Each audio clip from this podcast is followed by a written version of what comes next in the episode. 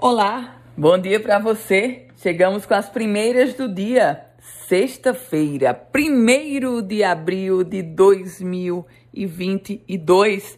As primeiras do dia, a gente começa trazendo para você a informação de que a governadora Fátima Bezerra anunciou que vai desobrigar em breve o uso de máscaras também em locais fechados. O anúncio foi feito durante a solenidade de prestação de contas referente ao exercício de 2021. Aliás, já emendando um assunto no outro, prestação de contas que apontou um superávit de 378 milhões de reais no estado Potiguar, no governo do estado durante o ano de 2021. Lembrando a você que no ano de 2020 o superávit chegou a 177 milhões de reais. Falando sobre política, o deputado estadual Ezequiel Ferreira, que ontem foi o anfitrião de um evento promovido pelo PSDB para filiar deputados estaduais, Ezequiel Ferreira disse que ainda não tem uma decisão tomada sobre se será candidato ou não no processo eleitoral deste ano. Aliás, por falar nisso, metade dos deputados estaduais do Rio Grande do Norte mudaram de partido.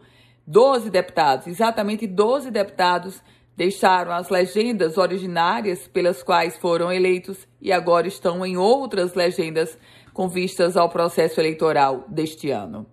E o ex-coordenador de análises criminais da Secretaria Estadual de Segurança e Defesa Social, Ivênio Hermes, foi indiciado por tentativa de homicídio.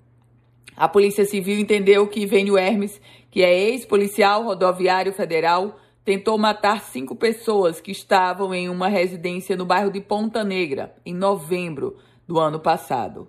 Esse caso aconteceu durante a noite e Vênio Hermes discutiu com vizinhos e atirou contra a residência.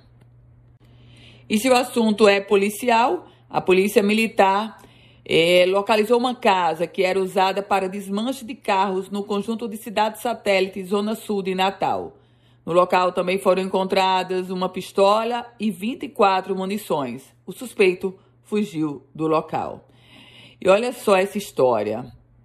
Minha gente, estudantes da Escola Estadual Dr. Antônio de Souza, em Parnamirim, escola da rede estadual, estão assistindo aula embaixo de árvores por causa do calor. Enquanto isso, 14 aparelhos de ar-condicionado estão encaixotados há três anos em uma sala da unidade escolar.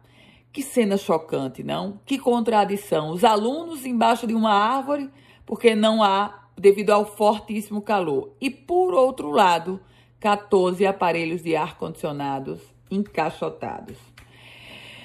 Trago notícias dessas primeiras do dia. A Federação Norte Grandense de Futebol definiu os horários das semifinais da Copa RN. No sábado, agora, amanhã, 2 de abril, 5 da tarde, ABC e Potiguar, no Frasqueirão. Já no domingo, 4 horas da tarde, Arena das Dunas vai sediar o confronto América contra o Globo.